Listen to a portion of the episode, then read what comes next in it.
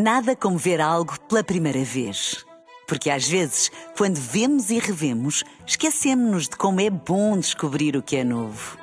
Agora imagine que viu o mundo sempre como se fosse a primeira vez. Zais. Veja como se fosse a primeira vez. Bola Branca. Luís, boa tarde. O que há a destacar nesta bola branca? Olá, boa tarde. Pinto da Costa rejeita a oferta por David Carmo, Marcos Leonardo na luz para assinar pelo Benfica, da Liga 3 para o primeiro escalão, o salto de Tumble Monteiro. Bola branca com mailboxes, etc. Procure o centro mais próximo de si em mbe.pt e também com Luís Aresta. Pinto da Costa rejeitou uma proposta de empréstimo de David Carmo com a opção de compra. Sérgio Conceição, que habitualmente deixa o mercado à porta do Olival, para utilizar uma expressão muito sua, quebrou hoje a norma para deixar claro que as opções técnicas que toma não são orientadas pelo valor financeiro das individualidades do plantel.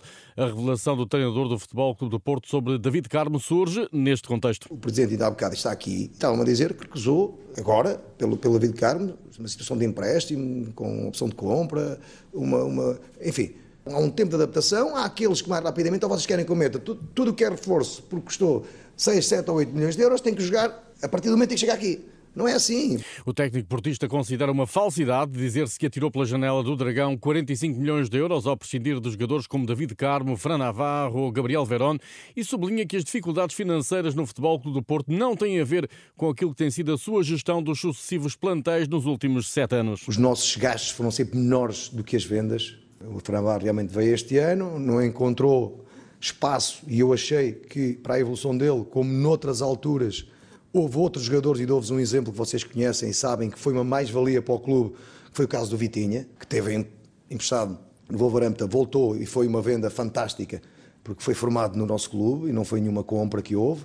O David Carmo está a competir, está na equipa B, foi, veio há dois anos e não este ano como querem fazer passar. O Verón foi emprestado também com a perspectiva de melhorar o seu rendimento, eh, enfim, e nós estamos atentos a esses ativos do clube. Acabámos o ano, o ano civil 2023, com 87 pontos, o Benfica 86 eh, e o Sporting menos ainda. Eh, ninguém frisa nada disso, frisam que o Sérgio Conceição deitou 45 milhões para o lixo é pura mentira. O técnico portista tomou boa nota da chegada de Marcos Leonardo para o Benfica e espera que com criatividade e inteligência o Porto também consiga reforçar-se. Estamos a ver aquilo que é, que é mais necessário da equipe, estamos a falar, estamos, estamos a, a estabelecer alguns contactos.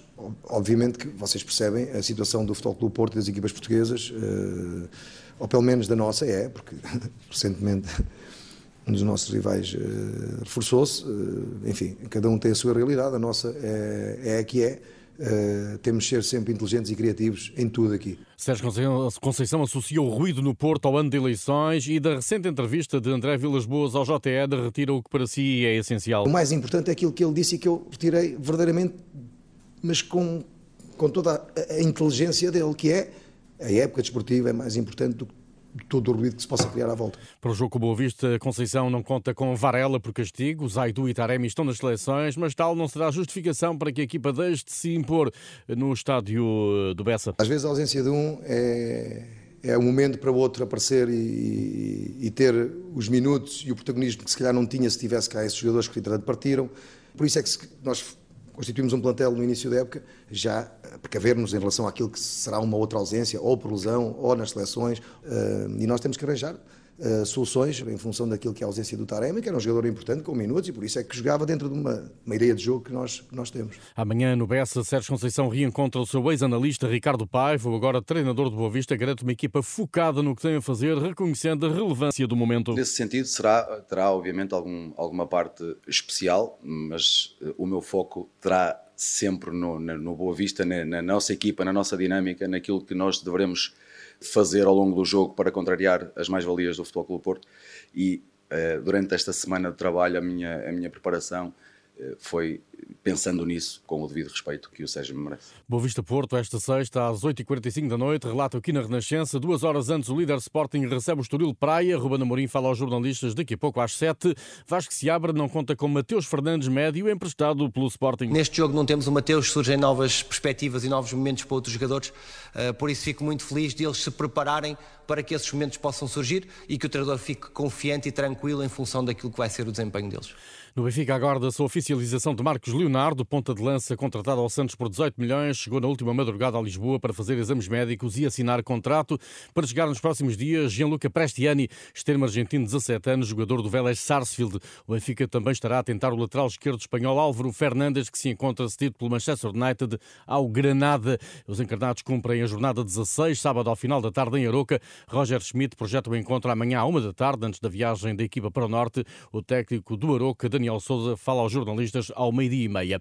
11 gols em 17 jogos. Tambal Monteiro, melhor marcador da Liga 3, pelo Felgueiras, é reforço do Portimonense.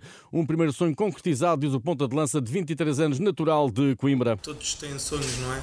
E eu sinto que o meu sonho, eh, este foi um dos sonhos objetivos já concretizado. Campbell Monteiro já treinou hoje às ordens de Paulo Sérgio, de quem recebeu palavras de incentivo. Deixou-me tranquilo, acima de tudo, disse que é, é passo a passo, que que agora tem, tem de ser com calma, porque tenho que me habituar, tenho que, mas acima de tudo é o que ele exige a todos os jogadores, é trabalho e se eu trabalhar dentro do campo, o resto vem de sobra. O Portimonense está no 15º posto, à entrada para a, penúltima, para a penúltima jornada da primeira volta e Paulo Sérgio, a não ser que haja alguma saída, não deve esperar mais reforços, esclarece o Presidente da SAD, Rodinei Sampaio. Eu espero que não, porque o Portimonense tem um plantel muito bom, é, o nosso mister está feliz com o que tem, é, só se realmente houver uma saída, uma saída de imediato, mas para já há interesses, mas de saída mesmo concreta não tem nada, então vai ser comatada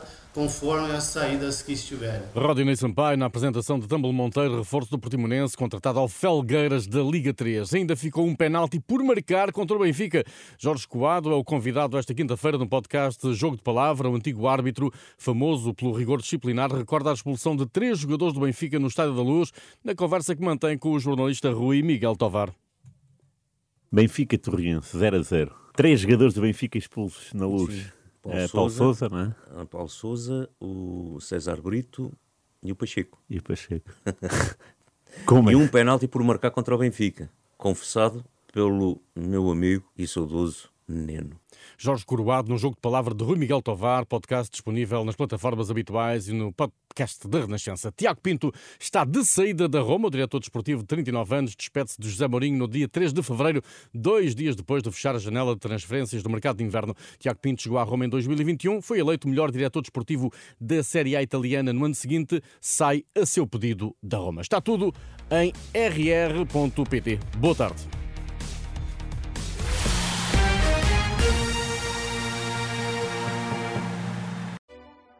Nada como ver algo pela primeira vez. Porque às vezes, quando vemos e revemos, esquecemos-nos de como é bom descobrir o que é novo. Agora imagine que viu o mundo sempre como se fosse a primeira vez. Zais. Veja como se fosse a primeira vez.